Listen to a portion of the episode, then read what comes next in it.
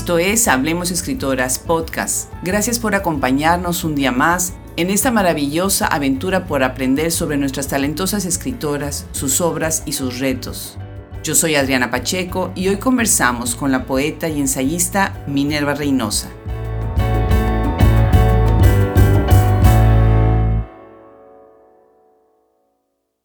Aunque ella asegura ser análoga y tradicional en su forma de escritura, Minerva Reynosa se ha posicionado como un integrante importante dentro de la nueva corriente de literatura electrónica y la hipoética, con proyectos con artistas como Benjamín Moreno y junto con otros representantes de este movimiento que está tomando auge en varios países en el mundo. Nacida el 31 de marzo de 1979, Minerva tiene un doctorado en Ciencias Sociales en el prestigiado Colegio de Michoacán.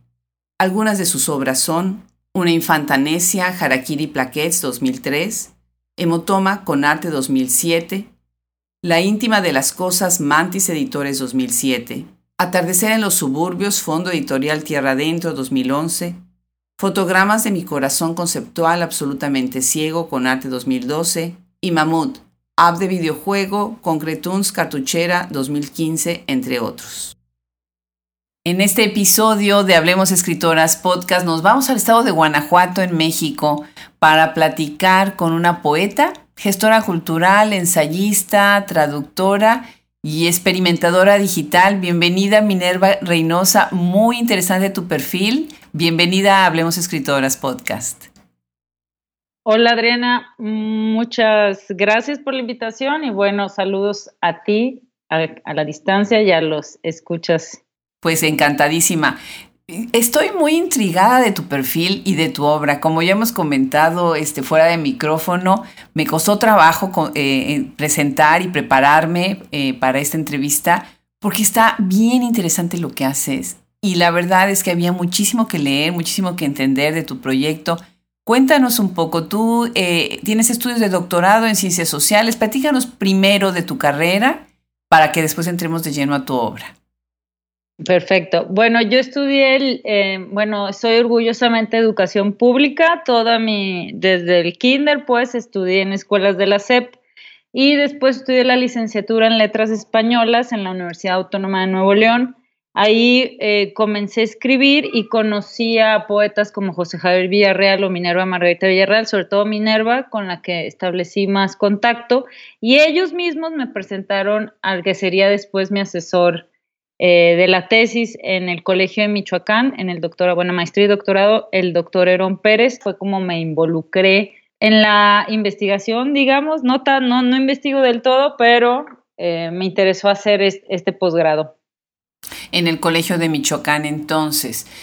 Pero después tu obra se fue moviendo a cuestión más experimental, ¿no? Y en alguna de las descripciones que leí sobre ti, de las biografías que, que existen sobre ti, se usa el término experimentadora digital. ¿Qué es una experimentadora digital? Bueno, de, entrada voy a contestar esa de cómo fui yendo hacia esa poética un poco más eh, experimental, entre comillas. Bueno, yo aprendí de mis maestros de la manera tradicional en los talleres a escribir poemas. Después eh, hay un grupo de poetas que me maravillaron, que fueron los neobarrocos, y a partir de, ellos, bueno, conocí a José Coser y él como me, dio la pauta, me metió así la, la cosquillita, que tenía que empezar a leer gente más aventada, más arriesgada. A partir de ahí me interesé. Ahora, lo de la experimentación digital, bueno, yo tomo el concepto de experimentación de Marjorie Perloff cuando dice que no es un concepto em, correcto, digamos, para ese tipo de escrituras arriesgadas, pero en el caso de experimentadora digital, sí, porque yo soy súper análoga, estoy muy alejada de, del uso, pues, de la herramienta tecnológica en mi escritura, porque yo escribo normalito, como antes, y, pero me he involucrado en el trabajo digital, bueno, con Benjamín Moreno, que hicimos la dupla de Venerva, que primero fue mi novio y ahora ya es mi esposo. Y bueno, a partir de eso entender cómo es el lenguaje, no lenguaje, más bien cómo son los procesos en los que los artistas digitales se involucran, en este caso, con, la literatura, con la poesía y pues con mis poemas. Muy interesante porque eso es lo que se ve, eh, el gran peso que tiene el lenguaje en tu obra, la, el uso precisamente de lo que son los, la grafía, no, no nada más la cuestión sonora, sino también la grafía. Utilizas más que nada el lenguaje, siento yo, como si fuera una, un, marco, ¿no? En donde estás empezando a, jugar desde el principio de, de tus poemas, ¿no? Con la dimensión sonora de las palabras, eh, con el font que cambias a mayúsculas, minúsculas, abierto, cerrado, ¿no? Más espaciado, ¿no? Muy interesante, muy, muy gráfico, muy vanguardista, me, me, hace pensar mucho precisamente en estas poesías de la vanguardia y ahorita que estás mencionando el neobarroco, bueno, pues obviamente también pensar en todos los, los escritores que han utilizado este género, ¿no? Para ti entonces, ¿qué es el lenguaje? ¿Y de qué manera el lenguaje te sirve a ti para expresar lo que quieres expresar? Mira, de entrada veo el lenguaje como una cosa que es súper difícil, o sea, cuando hablamos de, ay, la poesía es lenguaje, pues en realidad el lenguaje somos nosotros. Dice Mario Montalbetti que, que, por ejemplo, no podemos juzgar un poema porque estamos siendo juez y parte, ¿no? Porque la poesía se escribe con lenguaje y el lenguaje está lleno de poesía. Entonces yo veo el, al lenguaje como más bien episodios que están llenos de experiencias, lo veo como, como bloques, es ritmo, es sentido, memoria cultural, entonces sinceramente para mí es muy complejo, o sea, sí, entiendo que es el lenguaje, le damos la definición del diccionario, pero en realidad para mí al momento de escribir el lenguaje es, todo lo que soy yo, entonces toda mi, mi digamos, mi, experiencia y mis emociones vertidas en, ciertas palabras que van teniendo sentido y van chocando sonoramente. Así lo veo yo como una lucha entre, entre lo que soy, lo que será y lo que se enunciará. Qué interesante. Hablando tanto del lenguaje y de la importancia del lenguaje, bueno, y además asumiendo que tú estás escribiendo en español, una de las cosas que me llama muchísimo la atención es que tu obra ha sido traducida a varios idiomas eh, y has incursionado eh, muchísimo, por ejemplo, en países europeos, ¿no? Con alianzas, con grupos, con comunidades. ¿Cómo funciona esta, primero estas redes que has creado y por otro lado, cómo han funcionado las traducciones? Porque una obra tan apegada precisamente a este sentido eh, magnificado de lo que es el lenguaje, en esta dimensión sonora tan importante que estás usando de las palabras, pues está siendo traducida, ¿no? Platícanos.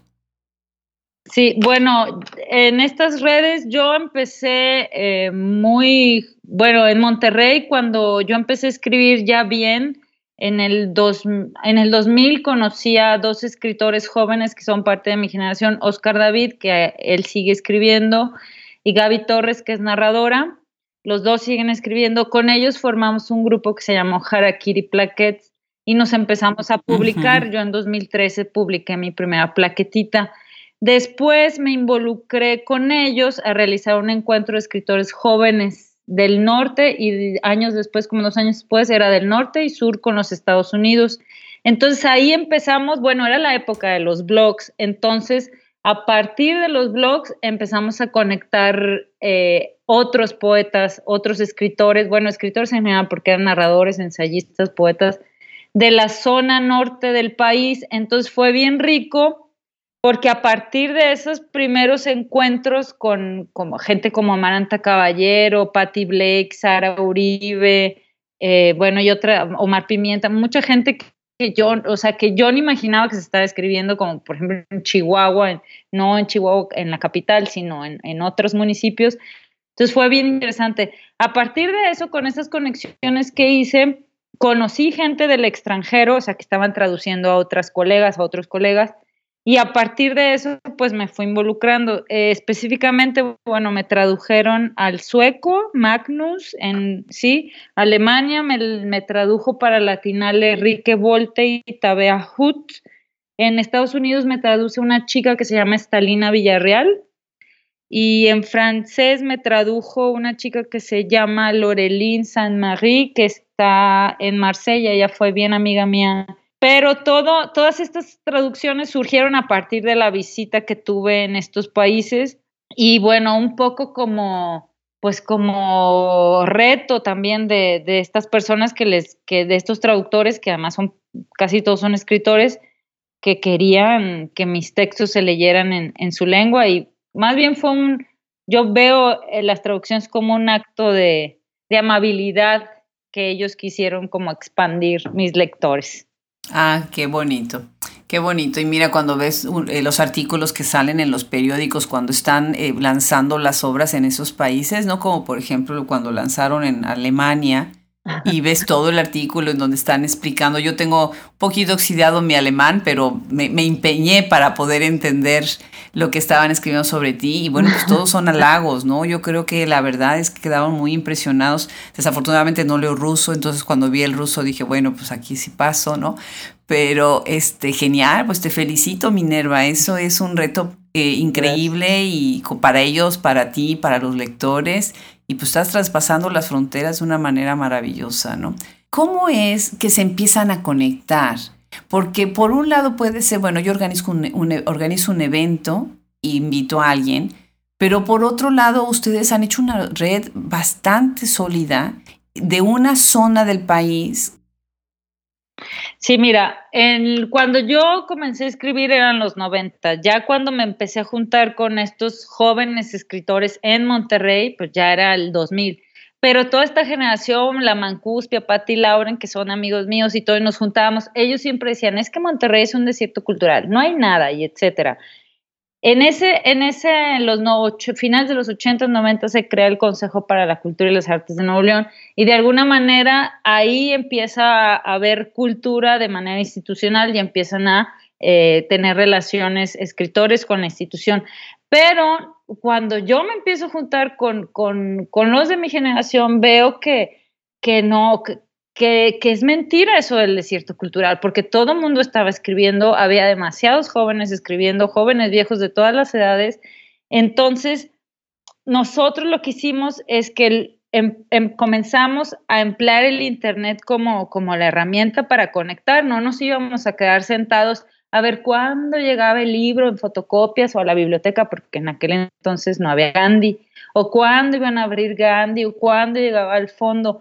Más bien empezamos a movernos y dado que estaba la institución ahí, pedimos apoyo y es cuando nosotros ya nos organizamos con el dinero de la institución y con la creatividad y la intención y lo demás, es cuando empezamos a hacer estas, estas conexiones. Y es lo que yo te digo, lo más maravilloso es que conocimos gente de zonas donde nosotros jamás en la vida pensamos que se estaba escribiendo o, o, de los temas que se escribían, porque no nada más era el tema de la frontera, era el tema de, de, de todo, o sea, el norte no era la narcoliteratura, o sea, eran otras cosas y fue pues maravilloso. Claro. No, pues me encanta tu respuesta porque además también nos da una idea para otros escritores, otras escritoras que están empezando, ¿no? Cómo, cómo conectarse. Y definitivamente es un trabajo arduo, muy creativo y tener esa intención de, de hacer estas, estas redes de apoyo, ¿no? Ah, platiquemos entonces de tus obras. Y me gusta mucho eh, esta conexión tan artística en, tu escritura, ¿no? la, experimentación que has hecho a través de otras alianzas, ¿no? Que veo más como si fuera un performance a veces tu, trabajo literario, ¿no? Y tienes precisamente hace unos años el eh, Concrete Tunes, que lo hiciste en alianza con, con, otras personas. Cuéntanos sobre este proyecto tan interesante. Sí, Concretunes es un proyecto de poesía en pantalla de Benjamín Moreno, que es mi esposo. Eh, bueno, cuando yo conocí a Benjamín, a propósito de conocernos, yo estaba, yo en el del 2005 al 2010 eh, gestioné un evento y lo organicé y lo curé que se llamaron Los Límites del Lenguaje en Monterrey y era eh, poesía y arte, o sea, poesía interdisciplinada o algunos le decían poesía indisciplinada, y es cuando conocí gente que hacía poesía sonora, poesía visual, este, que hacía artistas plásticos que hacían cosas con texto, cineastas, y gente que hacía literatura digital como Benjamín, que en realidad es el único que conozco en México, y bueno, unos gringos que Brian Kim Stephens. Y eh, bueno, esa fue como la primera etapa de Benjamín. Cuando yo lo conocí con él, comenzamos a hacer este proyecto de textual, visual y tecnológico que se llamó, que se llama Venerva. Y a partir de ahí yo empecé a colaborar con él pero yo colaboro solamente en el texto. Yo leo en voz alta, hago los textos y obviamente me involucro un poco con la parte del imaginario de la pieza, pero toda, toda la chamba, digamos, en la computadora y, por ejemplo, en el mamut de, la creación de videojuegos, la paleta de color, toda esa la, la ve Benjamín, que él, bueno, él estudió en Brown University en literatura electrónica y ahí aprendió un montón de cosas. Entonces, él es el especialista en esa parte, digamos. Es un proyecto muy padre, muy interesante, la verdad que, que, sí. Y tienen esto también, el proyecto, el proyecto Mamut, que te agradezco muchísimo. Me mandaste tus libros, me encantaron. Me encantó el formato, me encantó el tamaño, me, me encantó por supuesto el contenido. Tu primer libro, el primer libro que yo tuve tuyo, eh, se llama Atardecer en los suburbios. Ese lo tengo desde hace muchos años, lo, lo, leí hace muchos años, fue un obsequio precisamente de Marisela Guerrero. Ella fue la ah, que me, me, introduzco, me introdujo a tu, a tu obra y, de, me, y me quedó mucho la, el gusanito de seguirte leyendo. Platícanos, bueno, ya que, que fui a la pantalla y que conocí el proyecto Mamut y después vi el libro, ¿sí? pues es muy interesante cómo dialogan uno con otro, ¿no? Entonces, ¿nos quisieras eh, platicar sobre este, este primer proyecto que tienen, bueno, este proyecto que tienen ustedes que es Mamut y el libro se llama Mamut and Hiba Itai, publicado por la Universidad Autónoma de Nuevo León. Sí, Jimba Ita es un concepto que, que tienen los japoneses y que utiliza la Mazda, la de los coches, para, para referir al jinete y su caballo como una identidad. Y ellos lo toman para decir que el coche y el hombre contemporáneo son uno solo, o sea, sus coches, los coches Mazda. Bueno, eh, sí. El comercial estuvo bueno. Mamut, eh, bueno, antes de que yo saliera el libro como el plaquetito como tal que de la Universidad Autónoma de Nuevo León, este, a Benjamín se le ocurrió hacer un videojuego en donde, bueno, se diseñó un videojuego para iOS de descarga, de descarga gratuita, pero estuvo solamente por un año en un proyecto que abrió Benjamín que se llama Concretuns Cartuchera. Y bueno, yo le di los textos y la idea era, bueno, el objetivo del, del videojuego es que la gente descargara y que tuviera eh, una excusa para, para hacer el juego y terminar el juego, que era esta excusa de la lectura pero el, videojuego está diseñado como los videojuegos ochenteros en, en 18 bits, o ay, no me acuerdo, como los de Mario Bros. y eso. Y, y bueno, la, la, lo visual eh, también, bueno, es un poco, Benjamín ahí fue, fue, muy juguetón. Este, en ese entonces es una cosa bien, bien de contexto eh, en ese entonces yo estaba eh, en un, en, a dieta, en un proceso ahí de alimentación bien extremo. Entonces él dijo, ah, claro, a mí me encantan las playeras estas de, de rayitas, siempre ando de rayas. Dijo, claro, te voy a montar en un mamut y tú vas a estar peleando entre todas esas cosas que no podemos comer, como las pizzas, las chelas. Y bueno, em, básicamente es un juego que, como cualquiera que se interactúa y al final, pues el chiste era que al final de que la monita que está trepada en el mamut mata a todos estos, a estos aliens, al final se despliega el poema y ya se puede leer completamente. Y son creo como 7, 10 poemas, pero yo nunca lo pasé. Mucha gente no lo pasó porque yo no soy gamer, él sí, entonces creo que la dificultad era como para su nivel.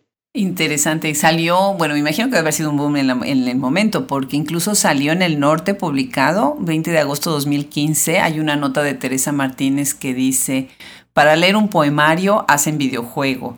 y después lo describe así, ¿no? Este videojuego recuerda a los años 80 por sus figuras pixeleadas y su música de sintetizador, solo que en vez de puntos o monedas, la recompensa son letras.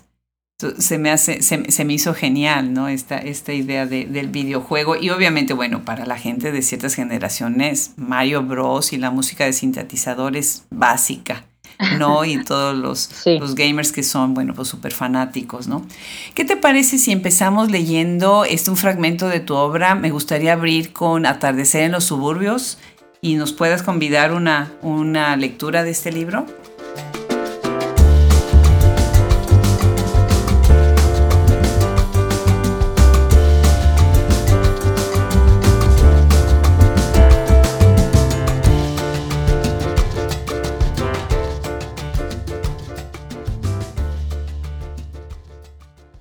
Aufo is everywhere.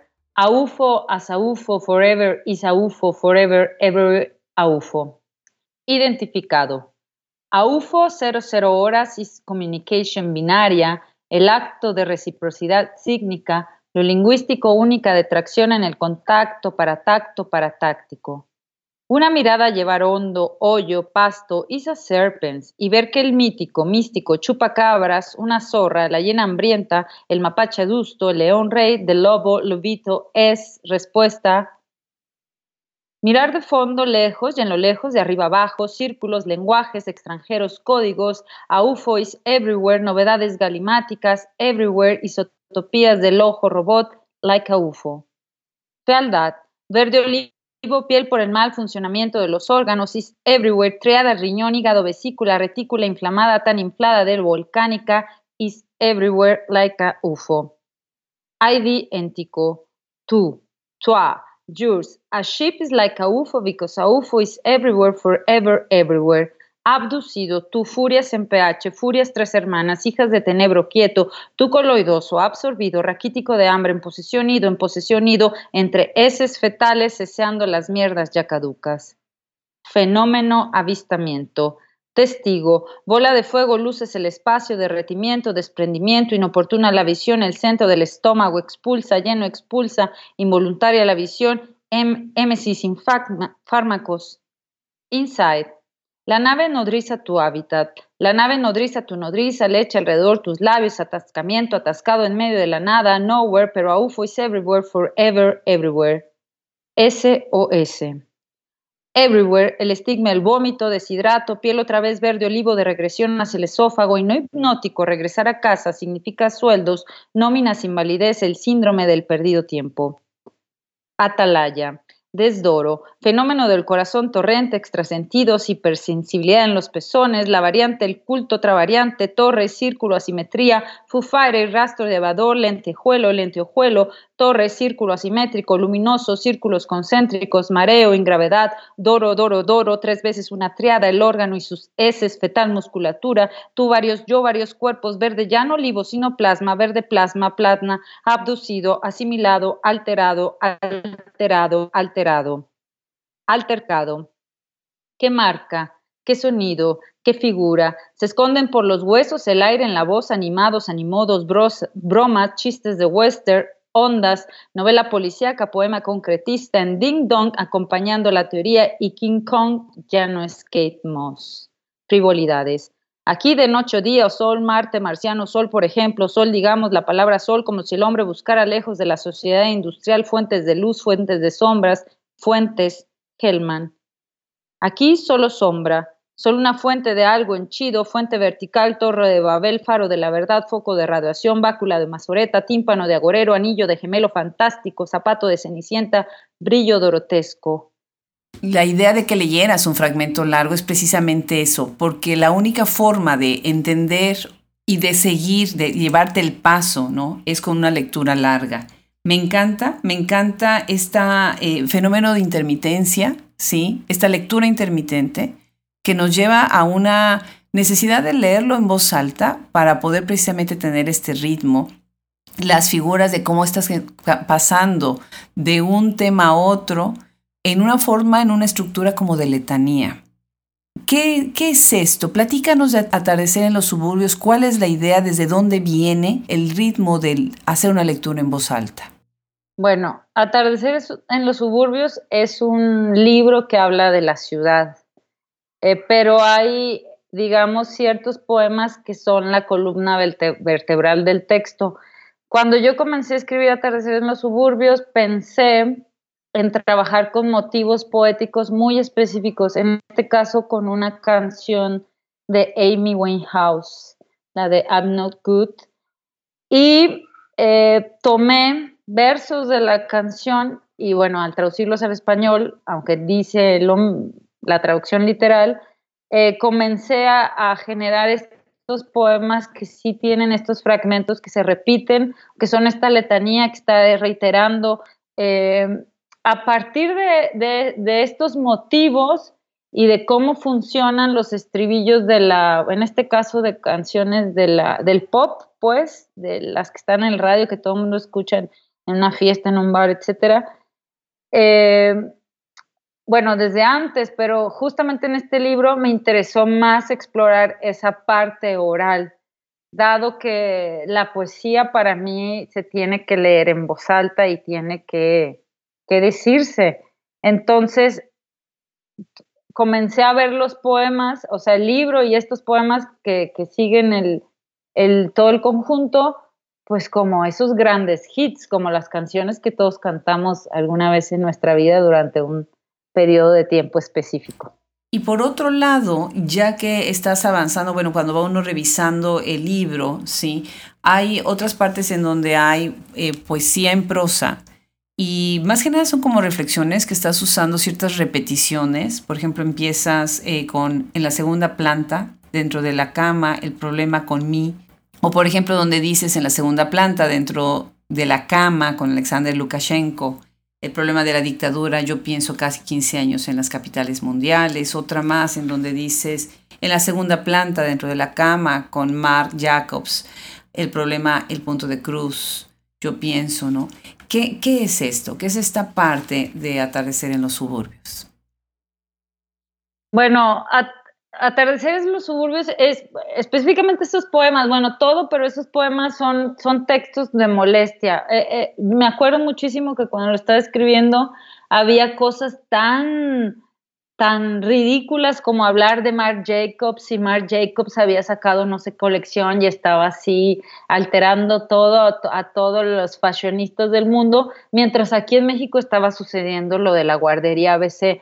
Entonces, estos poemas son como un zapping mental donde yo estoy así como esponja tratando de entender la, narrativa de mi contexto eh, para no sentirme tan fúrica, pero en realidad siento que estos poemas lo, que muestran es, es, pues, e, para, mí, para mí es importante mostrar la molestia, la desazón, el disgusto, porque, bueno, eso a mí me motiva a escribir. Y bueno, eso creo que es la, intimidad también de, de cómo nos estamos, pues, desdoblando, fragmentando. Sí, y además no tienes ningún signo de puntuación. Eh, que es lo que se ve, esta, esta furia mental, ¿no? Que está saliendo, saliendo, saliendo, como sin querer hacer una sola pausa. La intermitencia que tienes en los versos cortos que están al principio, ¿no? Eh, se cambia por completo en estos grandes párrafos en donde no hay una coma, un punto, un punto y aparte, ¿no? Sí, bueno, también decidí em, empezar a utilizar la prosa porque, bueno, una, soy, no me gusta utilizar signos de puntuación a menos que escriba un texto así formal. Y la otra, justamente eso, porque el verso hace que yo me detenga y no, no me quería detener, entonces ahora mi, ritmo favorito es la prosa porque ahí es cuando yo puedo eh, decidir el ritmo y la respiración que voy a tener. Bueno, pues otro libro muy interesante, este es Fotogramas de mi corazón conceptual, absolutamente ciego. Está publicado por Conarte Ediciones El Tucán de Virginia. Y muy interesante la propuesta acá con estas imágenes cortadas, intermitentes, ¿no? Estos temas aislados, como dice en la solapa de, esta edición publicada por Conarte. Platícanos, esta, este libro a mí me produjo, este libro a mí me produjo como ansiedad. y por eso me lo tuve que leer dos veces porque, y tiene, si lo viera, así un montonal de notas, sí, es como un performance, es como si estuviera viendo una obra de teatro, pero como que en cámara rápida, así rapidísimo, una película así como cuando hacían, ya sabes, en el cine mudo, que era rápido, rápido todo. Bueno, e, este libro es bien peculiar para mí porque es un libro bien autobiográfico. Este, yo en esta época, este libro lo escribí con la beca de Foncan el entre 2009 y 2010 y yo viví ahí una historia de amor con un novio, eh, no terrible, pero así, tonta. Entonces eh, decidí escribirle, pues yo estaba enamorada. Entonces el, el texto habla básicamente, es un libro eh, que se escribe a partir de un personaje que se llama Héctor, que coincide con el nombre de este, de este tipo que era mi novio, pero también pensando en el Héctor de la canción de Morrissey y el Héctor del semidios. Ajá. Y bueno, este Héctor de mi, de mi libro es un cholo, es un, es un cholo y, y, nada, o sea, es un, es un libro yo estaba muy triste, sinceramente, estaba muy triste, estaba muy problematizada, aparte estaba en la mitad del doctorado, estaba toda hecha lío. Entonces, pues gracias por, por haber sentido ansiedad, sinceramente que me da mucho gusto. Pero bueno, sí, e, e, es, de nuevo trabajé con estos motivos poéticos. Yo trabajo mucho con el intertexto, con textos de otras personas, de canciones, de anuncios. Entonces, eh, pues sí, más bien fue, eh, este libro fue una, así como desprenderme de algo que yo no quería y, no sé. Y, repites el formato un poco en algunas cuestiones, como por ejemplo, bueno, como ya dijiste muy bien, el no uso de los signos este, de puntuación, eh, la repetición, algunas anáforas, pero sobre todo el, arranque de cada párrafo, ¿no? De cada página, estás utilizando esta figura que es detrás de las palabras, la geografía del hambre, detrás de las palabras, el pobre roba al chico. Eh, muy interesante. Y también está, eh, estás haciendo, bueno, se nota la intertextualidad y también la cuestión cultural, ¿no? Metes mucho, eh, de repente una línea en inglés, ¿no? De repente algún signo, estás dando explicaciones, como que te explicas de tu obra, ¿no? dentro de la misma obra como si fueran explicaciones de diccionario, ¿no? Es muy interesante que de repente haces una pausa y dices, bueno, detrás de las palabras, poema, la sinceridad, poema ontológico, abres corchete y viene la explicación, ¿no? ¿Por qué se llama Fotogramas de mi corazón conceptual? Bueno, Fotogramas de mi corazón conceptual, etcétera, es un verso de Pablo Leminski. Eh, también, bueno, voy a decir, yo soy una súper fan de, los poetas concretos y, bueno, en este caso de Leminski, los post-concretos. Pero sobre todo, yo escribí este libro cuando yo descubrí las galaxias de Haroldo de Campos. Eh, en, más o menos en ese inter yo lo comencé a leer. Había encontrado eh, poemas ahí esparcidos. Ya después Roberto Echevarres me regaló el libro y fue así, me, me voló la cabeza porque porque pude entender que, o sea, me dio la oportunidad de yo misma experimentar en el espacio gráfico de la hoja eh, todo esto. Fíjate que muy interesante lo que dices y muy relevante porque hace rato estás hablando de que atardecer en los suburbios se trata de la ciudad, ¿no? Y ahorita estás hablando precisamente de esta ansiedad que tú misma estabas viviendo, ¿no? De, de que estabas sintiendo todo hostil alrededor y me encuentro con un artículo magnífico de Citlali Rodríguez que se llama 10 eh, poetas mexicanas que te darán ganas de escribir. me encanta el título. Y Citlali dice que también la conocemos como Sisi, ¿no? Para quienes no han oído su, nombre de, de pila, ¿no? Y entonces dice de tu obra que está llena de imágenes tan duras y efectivas como un tubazo en la, en la cara y estoy de acuerdo, exactamente eso es lo que siente, ¿no? Lo que se siente. ¿Cómo, ¿Cómo es? ¿Cuáles son tus inspiraciones? Ya hablaste ahorita de tus lecturas, de cómo estuviste siguiendo, cómo has seguido precisamente ciertos grupos, sobre todo de poesía muy eh, vanguardista y demás. ¿Cuáles son los textos a los que siempre regresas y cuáles han sido desde tu inicio tus inspiraciones? Mira, mi, me encanta, eh, por un lado, el slang. Yo soy súper mal hablada, solo que aquí me, me contengo. Eh, hablo, hablo mucho slang, me encanta el slang.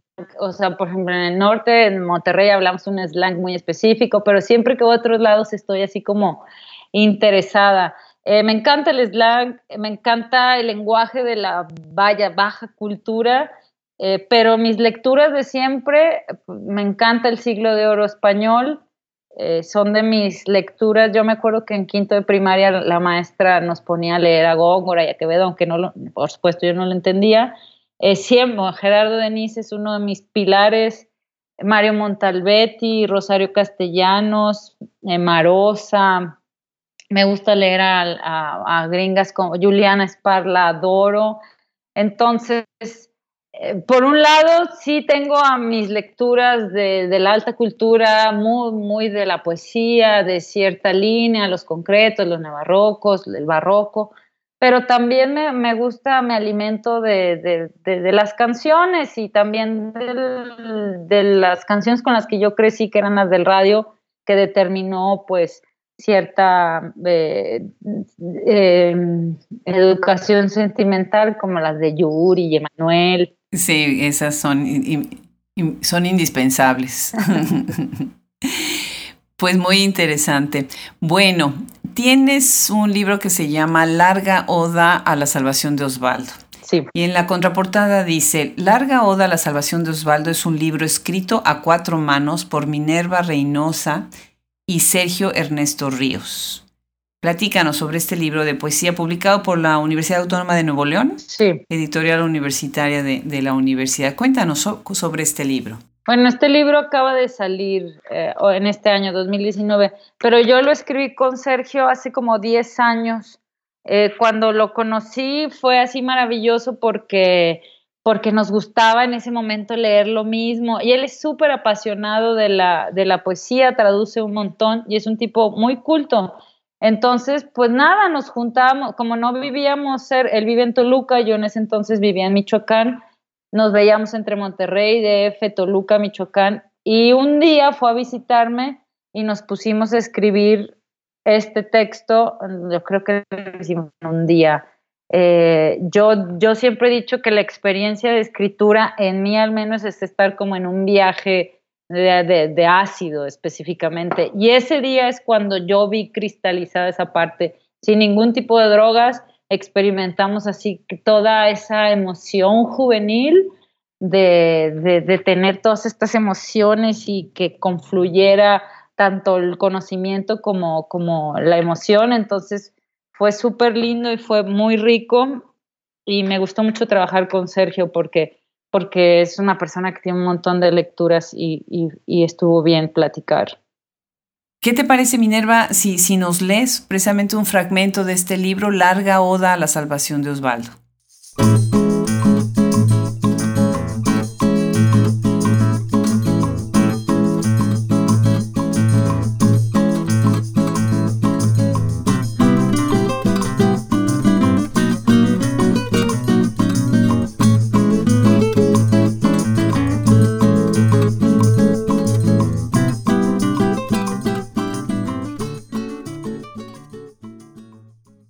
Habemos musas coquetas y enfermas como tú, hembras de hebras hebraicas, donceles de hojalata, corpiños vesperales, alondras robustecidas con armiño y algarrobo, luces occidentales en caminares de molusco, pus de cierzo prismático, pus de ábrego prismático, verbos ofuscados como cuando se miran a los ojos del varón bermejo del glóbulo que desposa doña Blanda, globulina helvética envuelta en azares esponsales, y una luna arriba de que representa un languirucho paje, ruega, pornos, palangana de fluvios apagados, en la senectud como yo, espero la consumación como yo, tanto espero el llanto trueque de mis semejantes, píldoras arteras, en cuanto callo, en cuanto cayó, soledad del hurón en su cuevita sacramentada, polvosa y mufriojerosa, ya no. Al psiquiátrico, con los pulsos zanjados que nadie, puede hacerse ilusiones salvo aquellos capaces de soportar el bagre, o mejor dicho, el misterio del bagre, que consiste en embarrarse bagre, que consiste en embarrarse bagre en aguas hasta hace poco frecuentadas por ballenas, ballenadas.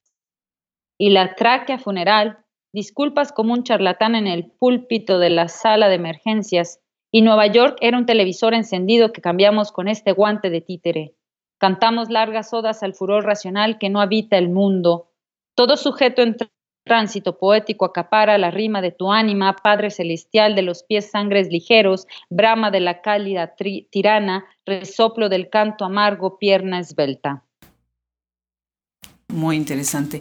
Fíjate que otra de las cosas que me gustaría que nos comentaras, yo veo muchas referencias a algunos iconos religiosos. Y eh, precisamente, bueno, ya, ya hablamos de la letanía, del uso de la letanía, que es precisamente esta repetición y que se utiliza o que se utiliza dentro de la religión como una cuestión eh, eh, más para poder aprender de memoria, ¿no? Una mnemotécnica para aprender de memoria las oraciones de, de religiosas, ¿no? ¿Qué significa para ti eh, este uso del lenguaje religioso? Pues mira, eh, yo soy cero religiosa, pero en este, cuando yo estaba escribiendo este libro, yo sí me recuerdo haber puesto muchas referencias. Como parte del posgrado, yo tenía muchas clases. Como era Michoacán, teníamos que ver tradiciones religiosas y de ahí íbamos mucho. Bueno, yo fui educada en esa escuela por eh, padres y ex sacerdotes. Tenía exégesis, iba a las comunidades, íbamos a las iglesias, íbamos a, los baños de la Virgen. Entonces yo creo que fue más bien la época en los textos que yo estaba leyendo, en lo que yo estaba involucrada, que de alguna manera influyó. Nunca lo había pensado, pero ahora que me lo preguntas, bueno, sí, creo que fue el momento. Interesante. Bueno, pues sí, algunas veces tiene uno estos, recurre uno precisamente a, este eh, vocabulario, este lenguaje que tiene uno grabado, ¿no? Desde su consciente y desde, desde la niñez, ¿no? Es algo que se repite en muchas escritoras y, y, que siempre está ahí como latente, latente. Además, por otro lado, es muy útil para describir muchas situaciones eh, de todo tipo, de todo tipo. Bueno, algo que me suena muy, me hace, me hace muy interesante y ya nos platicaste un poquito sobre esto, pero me gustaría profundizar un poquito más, es tu experiencia cuando estuviste fuera del país, ¿no? Eh, ¿Qué sucede en Alemania? ¿Qué sucede en Rusia? ¿No? Cuando estás allá y estás presentando, ¿cuál es la reacción? ¿Cuál es la respuesta de la gente allá? ¿Quiénes fueron a estos eventos? ¿De qué manera tú te incrustaste en esta conversación eh, dentro de Europa? Bueno, eh, yo asistí dos veces al Latinale, que es el festival este de poesía latinoamericana, que es súper famoso. Y en Latinale, bueno, ya hay un público muy, muy específico, pero pues fue rico, sobre todo, eh, bueno, siento que, que, siempre los traductores tienen que, tienen chamba como doble o triple, porque pues la traducción, ya sabes, no se cumple nunca, pero, pero en, pero creo que fue, fue muy grato, em, sobre todo para los lectores eh, hispanoamericanos, a la gente que asistió. Eh, fue, fue grato. En Latinale, bueno, como hay un público ya específico, pues ahí no se batalló nada. En Rusia sí fue más peculiar, pero lo que sí me di cuenta en Rusia es que hay, estaban un poco menos sorprendidos porque los poetas rusos que yo vi esa vez que leí eh, son súper, súper oposicionales, como diría Marjorie Perloff. Son muy experimentales, son muy arriesgados, como que sí traen toda la tradición. Pues sí, es, siempre que, que asistes al extranjero, siempre ha sido súper rico. Para, para, en mi perspectiva, los que más se sorprenden son el público estadounidense, siempre se, se emociona más y se sorprende más. Qué interesante, muy bien, pues felicidades, ¿eh? la verdad es que han de haber sido experiencias muy interesantes y que van a seguir, ¿no? Platícanos un poco sobre tus proyectos ya para cerrar esta conversación y en qué estás trabajando ahora, cuéntanos. Mira, ahorita bueno, ahorita escribo, ahorita estoy escribiendo unos poemas para un compositor estadounidense que se llama Sean Griffin, que él hace, él es, él produce eh, óperas y espectáculos así musicales. Voy a trabajar con, un texto para él. Él va a trabajar con Iván Manzanilla, eh, que es un percusionista mexicano muy, muy famoso. Y bueno, va a hacer una pieza Sean, entonces yo le, yo le voy a hacer, el, le estoy haciendo el texto. Estoy estudiando voz porque quiero hacer unos performance, pero ya mejor pensados y quiero trabajar más con mi aparato fónico, nada más que está súper difícil. Vaya a educar otra vez al diafragma y todo eso. Bueno, estoy con Benjamín, está, eh, bueno, yo estoy, bueno, ya escribí, pero estoy haciendo cambios en un texto sobre videojuegos para una exposición en Oaxaca en noviembre en el Museo de Arte de Oaxaca. Es, es poesía expandida.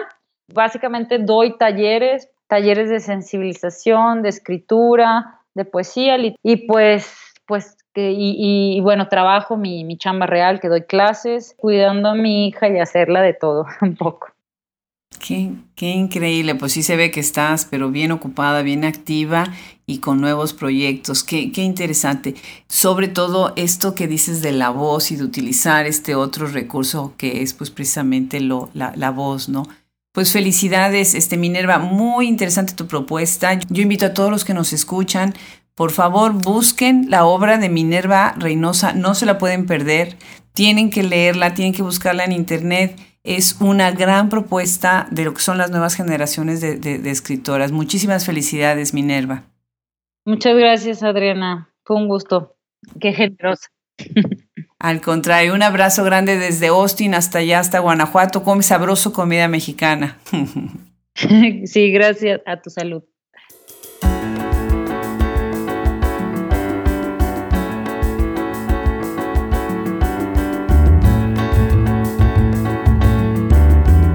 Hablemos Escritoras Podcast es gracias a la producción y a la edición de Fernando Macías Jiménez.